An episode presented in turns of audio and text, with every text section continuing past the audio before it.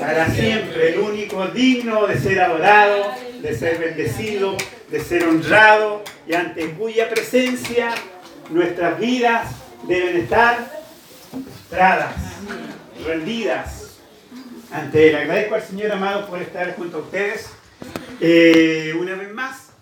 Soy una, una visita bastante continua, parece.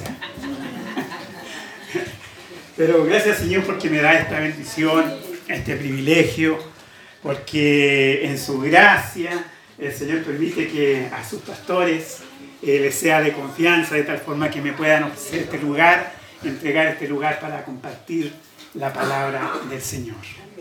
Hay muchas razones por las cuales estar gozosos, amados. Eh, la palabra del Señor la vamos a tener en el libro de Hebreos en el capítulo 10 vamos a leer algunos versículos y luego también vamos a leer en, el capítulo 12 del mismo hebreo, ya también algún versículo.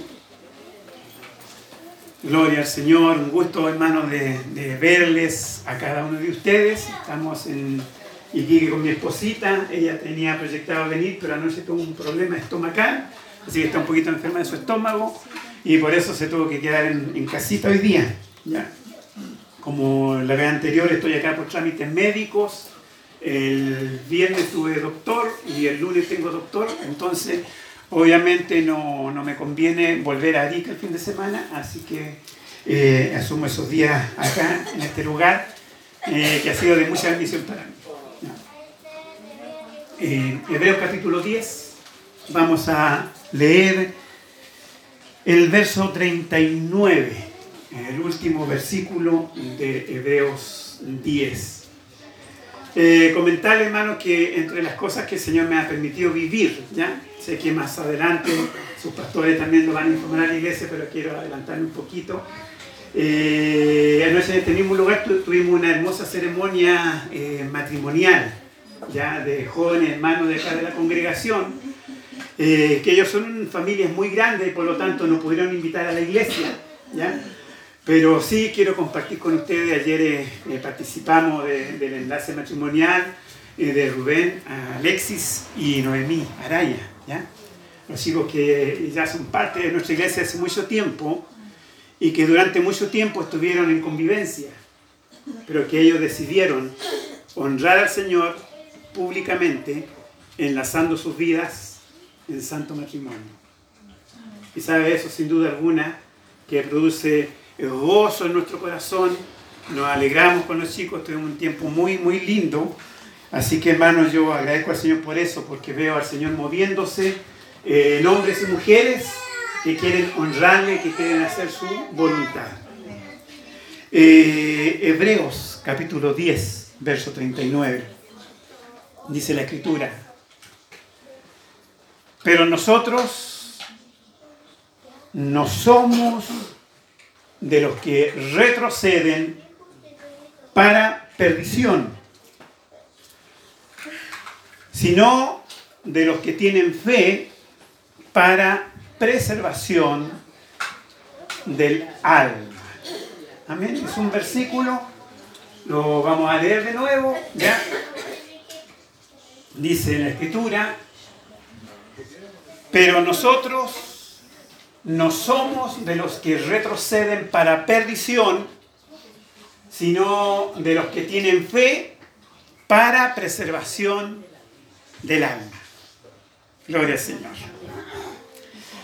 Es fácil leerlo hoy día en esta situación que estamos hoy, acá en la congregación, ya en un momento de quietud, en un momento en que eh, libremente nosotros escogemos venir a congregarnos y cantar con los hermanos y alabar a Dios y reunirnos y darle la gloria al Señor. Es fácil eh, expresar nuestra gratitud, nuestro amor, nuestra devoción, nuestra entrega, eh, nuestra rendición delante del Señor.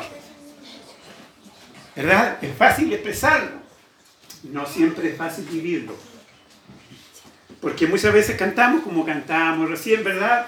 que nuestras vidas están rendidas ante el Señor y que reconocemos su obra y que sabemos que Él murió por nosotros y que de nuestro corazón en forma espontánea brota un canto de alabanza para el Señor, reconociendo su majestad, reconociendo su gloria, su santidad. Acá es fácil eh, hacer aquello, cantar, expresar nuestra gratitud, nuestra alabanza al Señor. Pero cuando nosotros nos remontamos al libro de Hebreo y vamos al contexto histórico del libro de Hebreo, hermano, era un tema de vida o muerte. Era un tema quizás que podría ser de una terrible pérdida. El mismo el libro de Hebreos, eh, versos anteriores, eh, dice por ejemplo verso 33, por una parte, Ciertamente con vituperios y tribulaciones fuisteis hechos espectáculo. Y por otra, llegaste a ser compañero de los que están en una situación semejante, porque de los presos también os compadeciste. Y el despojo de vuestros bienes sufriste con gozo, sabiendo que tenéis en vosotros una mejor y perdurable herencia en los cielos. Da a entender eh, el escrito bíblico de que había un un estado de opresión tremenda que estaba afectando a la iglesia en ese entonces. Eh, y llama mucho la atención que diga, y el despojo de vuestros bienes sufriste, ¿cómo? Con gozo.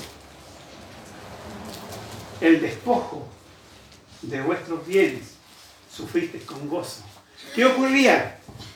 aquel en ese entonces que se manifestaba como un seguidor de Jesucristo, eh, era, hermanos, perseguido, era eh, de tal forma atacado que estaba expuesto a perder todas sus cosas, no solamente su vida, sino las cosas materiales, las cosas que quizás con tanto esfuerzo durante toda una vida de trabajo habían construido, habían forjado con una vida de ilusiones ¿ya? Eh, de, haciendo las cosas paso a paso hasta tener aquello que tanto se esperaba o tanto se anhelaba. Pero que en el momento que llegaba la represión por, ser considerado tú un, un, cristiano, un seguidor de Jesucristo, sabías que corrías el riesgo de perderlo todo. Y muchos de nuestros hermanos lo habían perdido todo. El Señor nos bendiga. Entonces, hermano, es fácil para nosotros en el tiempo que estamos viviendo hoy día, cuando usted sabe que va a llegar a su casita más ratito y que va a haber un, un rico plato de comida en su mesa, que van a estar su familia en torno a la mesa, que van a cantar por este pan, por este don, te alabamos Señor, ¿ya? O cualquier coro que ustedes canten cuando eh, nos alimentamos, ya es fácil para nosotros decir, sí Señor, yo estoy dispuesto a servirte, a seguirte, a amarte con todo mi corazón. Y aún es relativamente fácil, algo que no hacemos es constantemente, pararnos en la vía pública a testificar de Jesucristo. Porque en este momento sabemos nosotros que eh, hay leyes que nos protegen y que podemos con libertad predicar aún el Evangelio y manifestar nuestra fe. Pero en ese entonces no era así. En ese entonces, para nuestros hermanos hebreos, eh, no era de esa forma. Pero en este entonces, para algunos de nuestros hermanos en otros lugares del mundo, tampoco es así. Tampoco ellos pueden eh, reunirse libremente para adorar al Señor. Ahora, producto de la persecución, producto de toda esta opresión que el enemigo había levantado contra el pueblo de Dios, donde el pueblo de Dios se estaba depurando, se estaba limpiando, donde los que no eran verdaderos estaban abandonando la fe. En medio de todo eso es que está escrito este pasaje bíblico. Pero nosotros no somos de los que retrocedemos. Quizás haya alguno de ustedes en esta tarde ya que esté pensando en retroceder. Quizás haya alguno que no lo esté pensando, pero que esté retrocediendo. Me explico. Que alguna vez tuvo en su corazón el anhelo firme de servir al Señor y de consagrar su vida a Dios y de vivir para el Señor. Y que eso ha quedado pospuesto que eso fue en un momento especial en que hubo un llamado eh, de un predicador, de un evangelista, de alguien que el Señor usó y usted pasó al altar diciendo, Señor, yo te rindo mi vida y yo te quiero servir y yo quiero vivir para ti y no quiero vivir para mi propio deleite. Y aquello quedó en una oración hermosa Quizás en un tiempo luego que eh, te levantabas a orar, que tomabas la Biblia, que tenías tu tiempo devocional, que buscabas de Dios, que sentías que tu corazón se inflamaba de gozo al, al disfrutar de la presencia de Dios, pero eso empezó a opacarse, eso empezó a bajar, eso empezó a disminuir y empezaste a enredarte en otras cosas a tu alrededor que te han quitado tu tiempo, que te han quitado tu energía, tus anhelos de servir al Señor y sin darte cuenta estás retrocediendo o estás pensando en retroceder.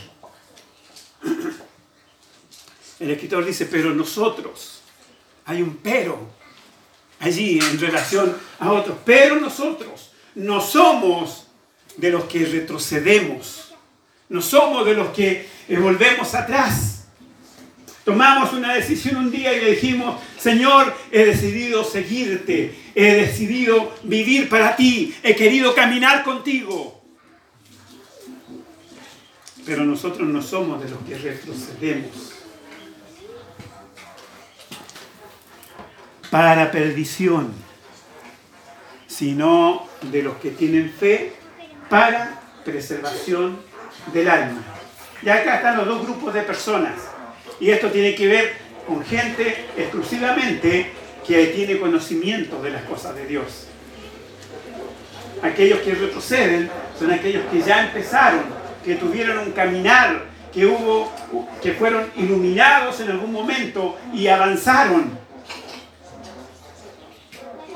pero que decidieron retroceder por la presión del ambiente, por la presión del mundo. Gloria al Señor. Gracias a Dios que tenemos el ejemplo supremo, aquel que nunca retrocedió. Aquel que nunca volvió atrás. Aquel que siguió adelante. A pesar de... Lo dice muy bien Hebreos más adelante también, en el capítulo 12. Pero sabe, yo quiero ir al, versículo 4. Porque quizá usted está pensando, pero es que Señor, tú sabes cuánto yo me he negado por ti. Tú sabes cuánto yo me he esforzado por ti. Tú sabes cuánto yo me he entregado por ti. Tú sabes cuántas cosas he, soportado por amor a ti. Tú sabes cuántas cosas he dejado atrás por amor a ti. Y lo que dice el verso 4 en el capítulo 12. Capítulo 12, verso 4.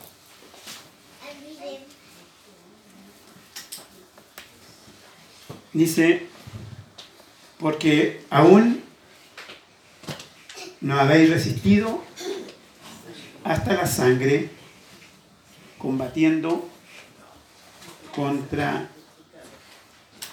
el pecado.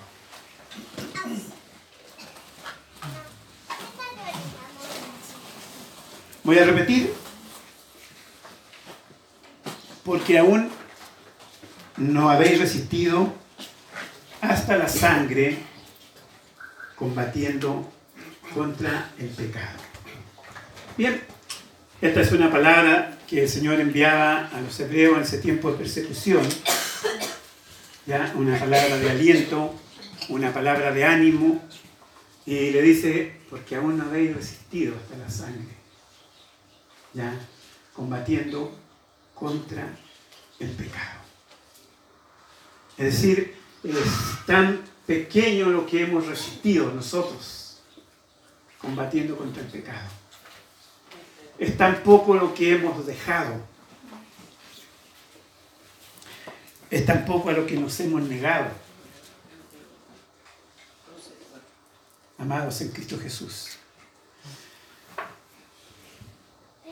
Que siendo bien honestos, no nos parecemos mucho a la iglesia. Quizá registrar acá.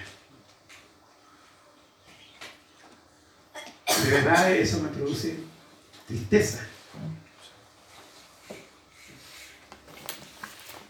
No nos parecemos mucho a la iglesia. Porque siempre intentamos defender nuestros derechos.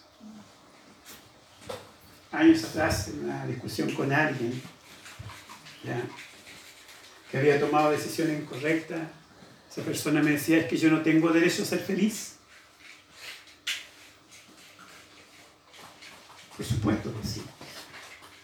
Todos tenemos derecho, entre comillas, a ser feliz. Creo que el Señor nos llamó y saben ustedes que el mayor gozo que se produce en el corazón es saber que somos hijos de Dios. Por lo tanto, estamos en aquello. Pero si ese ser feliz es tomar una decisión en contra de la palabra de Dios, por supuesto que estás equivocado. Por supuesto que estás mal. Por supuesto que no estás honrando al Señor.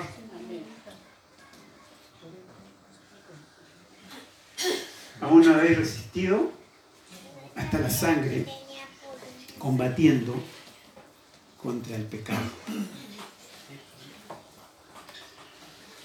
¿Sabe qué ocurre, amados? Que se ha eh, introducido en la iglesia, tal como está escrito en la profecía, encubiertamente herejías que atentan contra el Evangelio. Y hoy día se habla de la iglesia como un lugar donde Dios va a proveer todo para que tú seas feliz y tengas gozo y vivas una vida tranquila, quieta, apacible. Eso tiene que ver más con la doctrina filosófica de los epicúreos en su tiempo, en, el primer siglo. Aquellos que decían que eh, lo máximo de la vida del hombre, la finalidad de la vida del hombre, era el disfrute, eh, el gozo de las cosas, sin importar el precio que hubiera que pagar por eso. Lo importante era disfrutar la vida.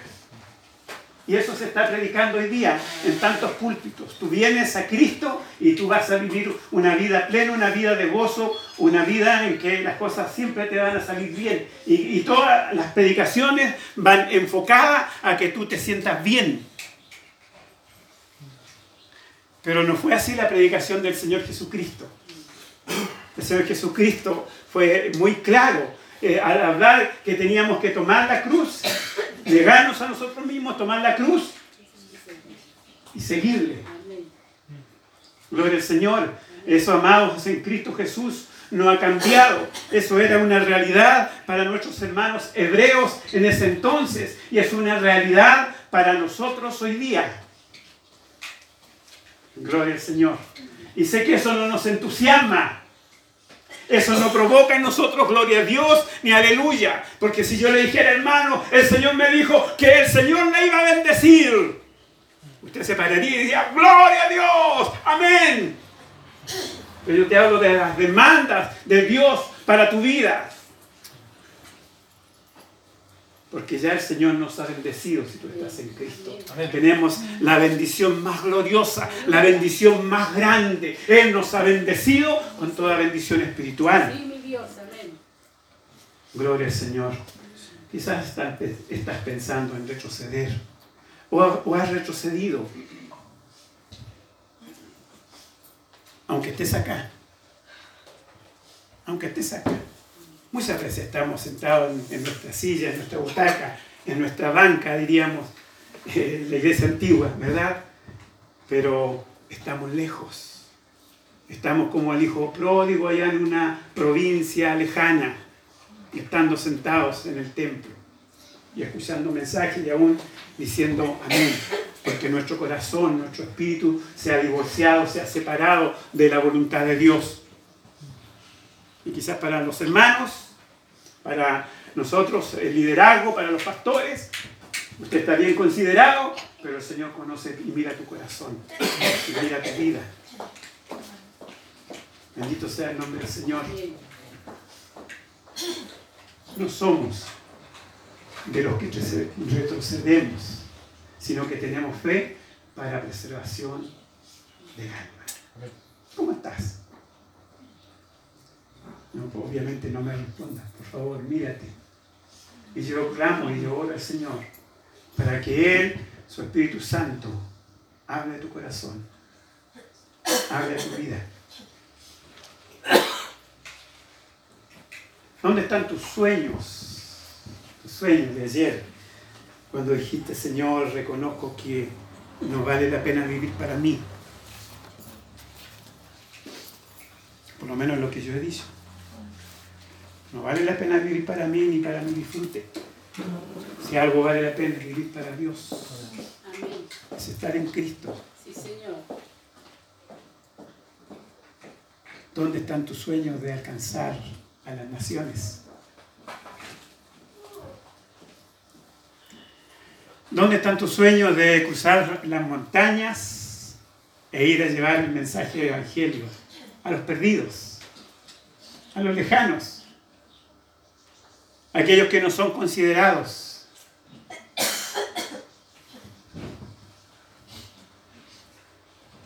Quizás hemos retrocedido en aquello, quizás no hemos conformado, quizás estamos en una misma posición sin avanzar.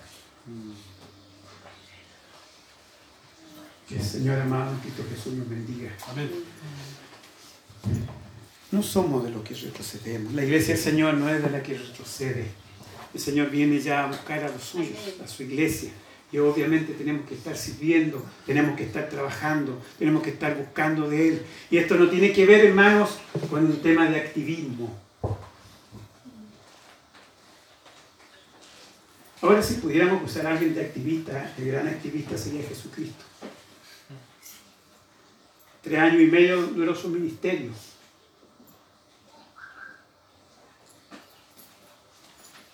Y usted sabe muy bien que en el día enseñaba, sanaba a los enfermos, compartía con toda la gente. Y en la noche, muchas veces pasaba la noche orando. Era activista el Señor. Gloria al Señor. Entonces, amados míos, eh, motivarles en el nombre del Señor a seguir adelante, a no apartarnos del propósito del Señor, de lo que Dios quiere hacer con nosotros, hacia donde Dios nos está llevando.